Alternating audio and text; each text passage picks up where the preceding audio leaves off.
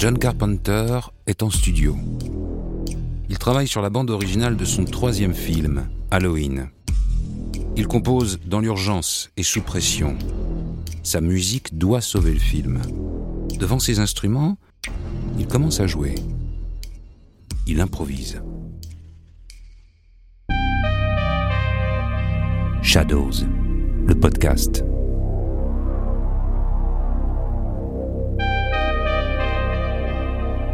John Carpenter, la musique d'Halloween sous influence.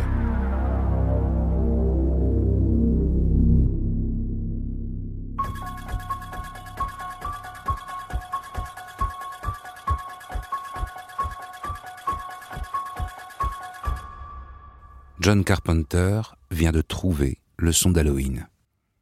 S'il a bien improvisé en studio, cette musique est aussi influencée par d'autres thèmes qui gravitent dans l'inconscient musical du réalisateur. Le début de l'histoire pourrait bien commencer huit ans plus tôt, dans le sud-est de l'Angleterre. Mike Oldfield, un adolescent introverti de 17 ans, enregistre des bribes de morceaux sur son magnétophone. Ces quelques notes deviendront à jamais associées à l'inoubliable exorciste de William Friedkin. Elles traverseront l'Atlantique pour inspirer Dario Argento et sa première collaboration avec les Goblins, groupe de rock avec qui il travaillera de longues années. Mike Oldfield, William Friedkin, Dario Argento et les Goblins, c'est peut-être tous ces artistes qui ont sauvé John Carpenter le jour où il a dû composer la musique d'Halloween. Retour sur le voyage de ces quelques notes et cette grande histoire d'influence musicale.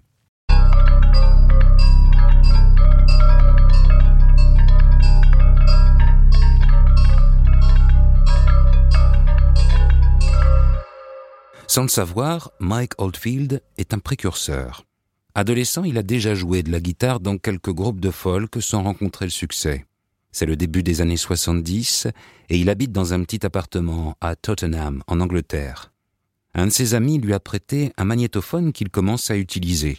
Il compose seul l'intégralité des morceaux en jouant de plusieurs instruments. Avec sa démo en poche, il cherche à trouver un label pour sortir ses morceaux.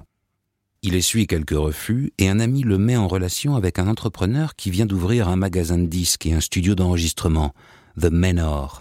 Il se passionne très vite pour le travail de Mike Oldfield et lui propose d'enregistrer dans ses propres studios pendant les heures creuses. Une vingtaine d'instruments sont utilisés par le musicien, dont des cloches tubulaires. Elles donneront leur nom à l'album de Mike Oldfield, Tubular Bells.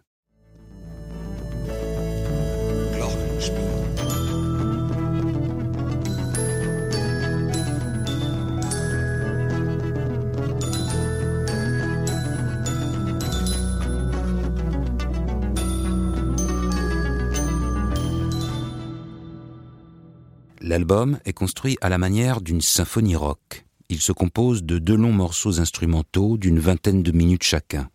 Mike Oldfield continue de démarcher des labels. Ce disque doit sortir et trouver son public. Il obtient plusieurs retours, sans appel. La musique instrumentale n'a aucun potentiel commercial, il faut ajouter des paroles. Pour le musicien, c'est hors de question. L'entrepreneur qui l'a aidé à enregistrer l'album Richard Branson décide de sortir le disque lui-même. Pour l'occasion, il crée un label, le désormais célèbre Virgin Records. L'album sort en mai 1973 au Royaume-Uni. Les ventes démarrent doucement, accompagnées par quelques concerts de Michael Field, rongés par la peur de se produire sur scène. Les mois passent et l'album commence à trouver son public. Richard Bronson, maintenant à la tête d'un label, voit les choses en grand. Il veut partir à la conquête des États-Unis. Le génie de Michael Field doit être partagé au plus grand nombre. Il n'arrive pas à se sortir de la tête les quelques notes qui introduisent Tubular Bells.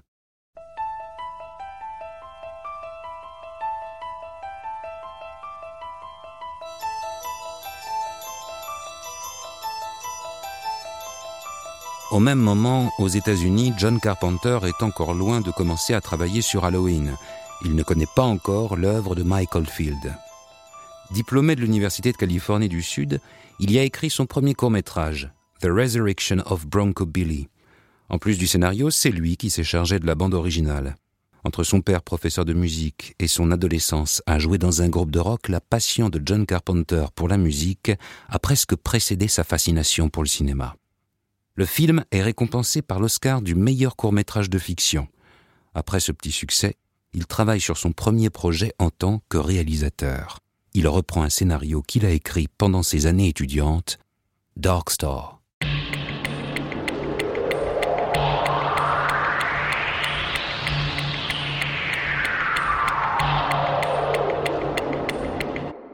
À cette époque, un réalisateur plus chevronné commence aussi à développer son nouveau projet. Il s'appelle William Friedkin et travaille sur son sixième film, L'Exorciste. Pour la musique, le réalisateur pense à Lalo Schifrin. Très en vue à Hollywood, il vient de signer la bande originale de Bullet et de la série Mission Impossible.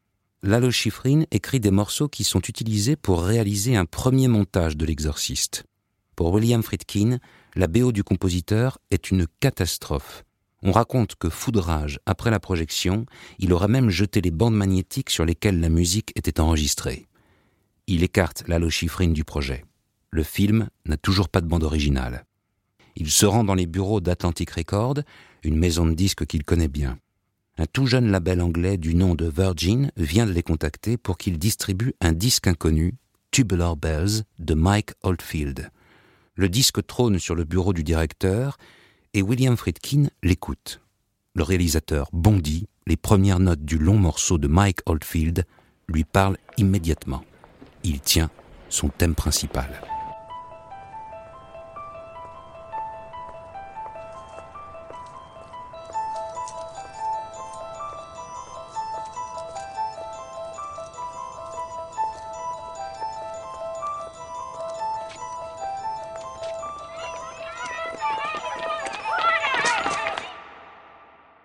Dans L'Exorciste, la mélodie de Michael Field est utilisée dans seulement deux scènes, puis en seconde partie du générique de fin.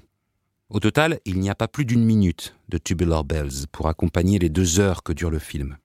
Pourtant, encore des décennies plus tard, les deux paraissent indissociables. Alors, qu'est-ce qui fonctionne si bien? Le thème est immédiatement reconnaissable, d'une simplicité déconcertante. Il est composé de six notes jouée en boucle de manière hypnotique. Répétition après répétition, la mélodie s'imprime dans le cerveau du spectateur. Elle le hante même lorsqu'il ne l'entend pas. Si la majorité des morceaux de musique ont une structure similaire, où la mesure se bat en quatre temps, Tubular Bells fait figure d'exception. Il faut compter sept temps, puis huit pour battre la mesure. C'est inhabituel pour une oreille occidentale et la mélodie donne une sensation de déséquilibre. Elle force à rester attentif et à se concentrer en permanence.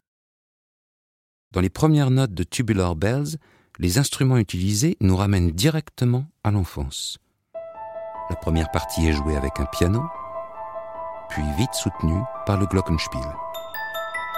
Cet instrument à percussion fait résonner des petites lames de métal qui sonnent comme des clochettes il est souvent associé à l'enfance, aussi parce qu'il existe beaucoup sous forme de jouets. Avec ce thème, difficile de ne pas être directement ramené au personnage principal de l'exorciste, Regan, la petite fille hantée par le démon.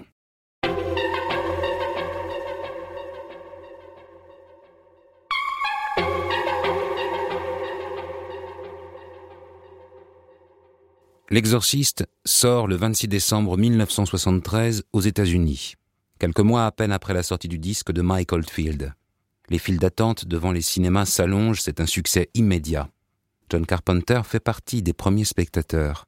L'exorciste devient rapidement un de ses films de chevet. Il se passionne aussi pour sa musique qui lui restera en tête pendant plusieurs années. Quelques mois plus tard, son premier film sort sur les écrans, Dark Star. John Carpenter en a composé la musique en utilisant des synthétiseurs, un instrument qu'il ne quittera plus. Seul et de manière économique, il peut se rapprocher de l'efficacité d'un orchestre. En quelques notes seulement, il pose un son qui va rapidement devenir sa marque de fabrique.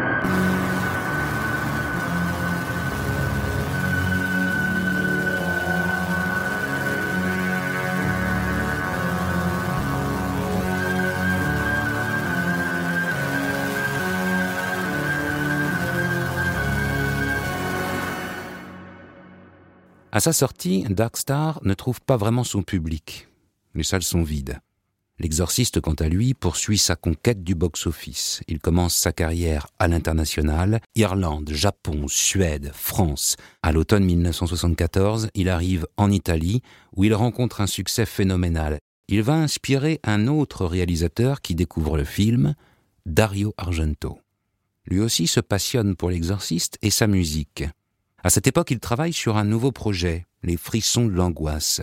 C'est son cinquième film qui doit faire suite à l'échec fracassant d'une comédie qu'il vient de réaliser, Cinq jours à Milan. Pour la musique, il décide de marquer un grand coup en invitant un groupe star. Quelques années plus tôt, il avait déjà tenté de remplacer Ennio Morricone par Deep Purple, sans résultat. Cette fois-ci, il vise encore plus haut, il veut les Pink Floyd. Le groupe est très demandé au cinéma et rejette gentiment la proposition.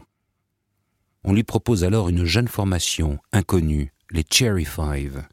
Ils troquent bientôt leur nom pour un autre, moins pop, plus mystérieux, les Goblins.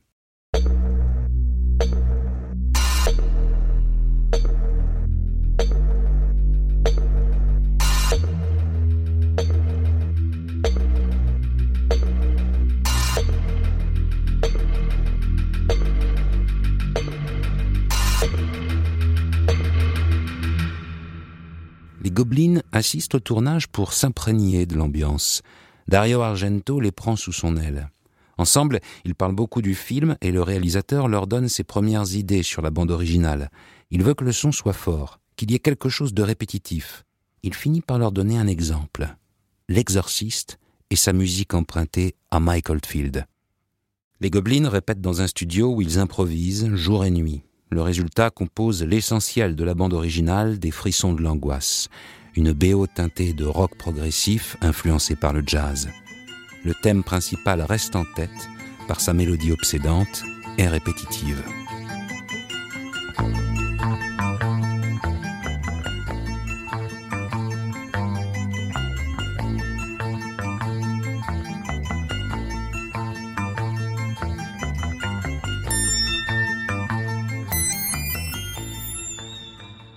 Le thème est très simple, composé de quelques notes seulement, avec cette sensation de boucle qui se répète à l'infini. Sa structure rythmique est très proche du titre de Mike Oldfield. Encore une fois, on ne bat pas la mesure en quatre temps, mais une première fois en sept, puis une autre en huit. La recette fonctionne. La sensation de déséquilibre est bien présente. Le thème est joué au mélotron, un clavier qui précède l'arrivée des synthétiseurs. Rapidement, il est complété par une basse, des guitares, et devient un véritable morceau de rock progressif. Contrairement au thème de l'exorciste, la musique paraît moins liée à l'enfance. Pourtant, Dario Argento prolonge cette association. Dans les frissons de l'angoisse, cette musique accompagne des gros plans sur des jouets, ou même David Hemmings cassant un mur pour découvrir un dessin d'enfant. La musique agit comme un indice qui nous met sur la piste du meurtrier.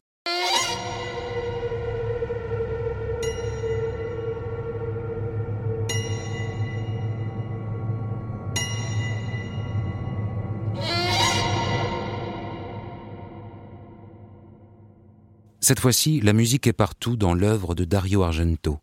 Le film marque le début d'une étroite collaboration entre le réalisateur et les Gobelins.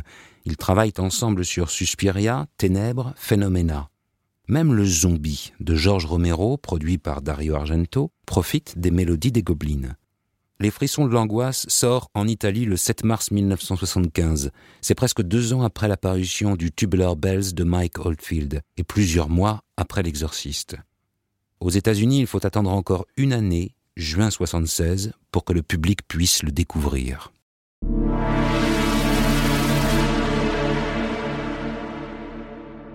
Pendant la sortie des Frissons de l'angoisse aux États-Unis, John Carpenter apporte les dernières retouches à Assaut, son deuxième film qui sort quelques mois plus tard.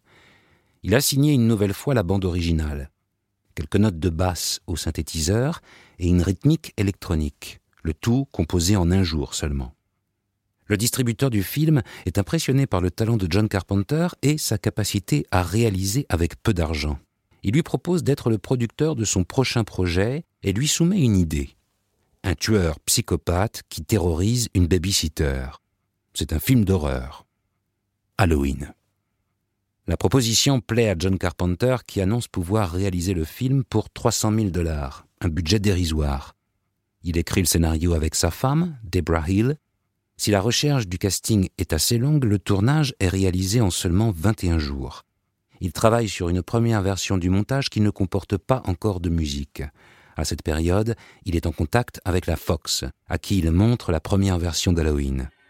C'est un échec, rien ne fonctionne, Halloween ne fait pas peur. Avec son maigre budget, hors de question de tourner de nouvelles scènes. C'est la musique qui doit sauver le film.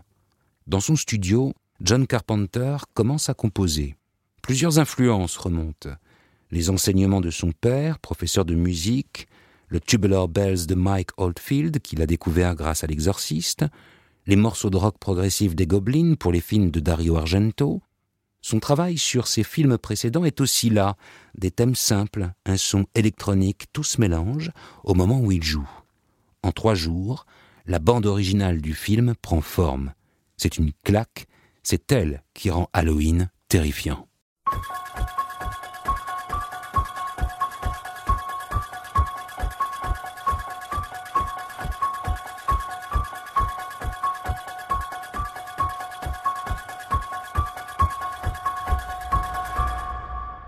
Le thème d'Halloween est composé de trois notes, intégrées dans un motif qui se répète encore et encore. Plus le morceau avance et plus le motif se décale sur le piano. Il démarre assez aigu pour descendre doucement vers le grave.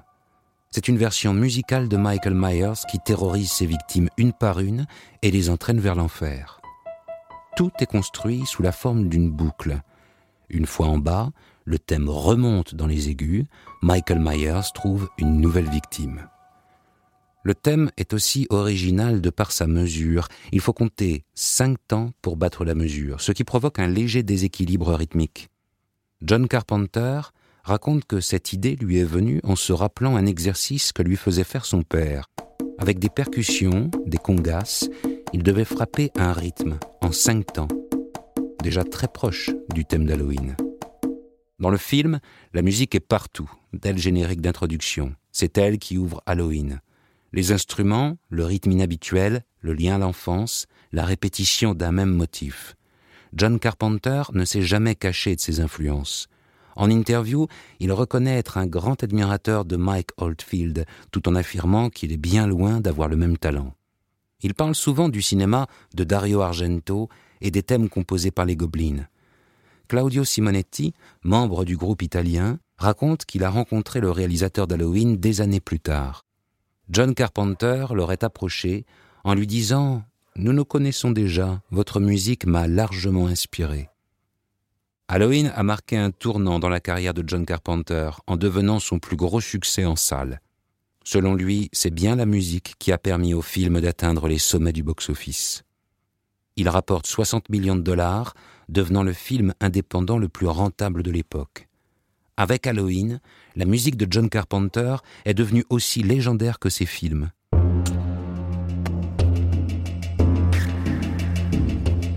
En 2018, John Carpenter est de nouveau en studio. Ses BO ont fait de lui un maître des synthétiseurs, influençant toute une génération de musiciens.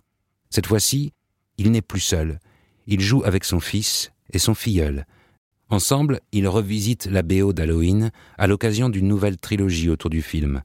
Ils arrangent certains morceaux, en composent de nouveaux, mais le thème principal, lui, reste quasiment identique. Ce qui hante les spectateurs à l'arrivée de Michael Myers, c'est bien la musique de John Carpenter.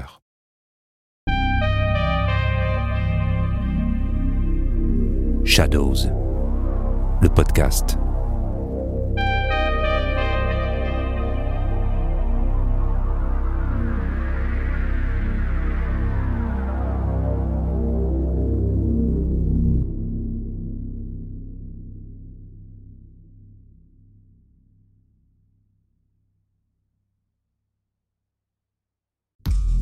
Si ce podcast vous a plu, parlez-en à vos amis. S'il vous a déplu, parlez-en à vos ennemis. Abonnez-vous, laissez un avis et rendez-vous au prochain épisode.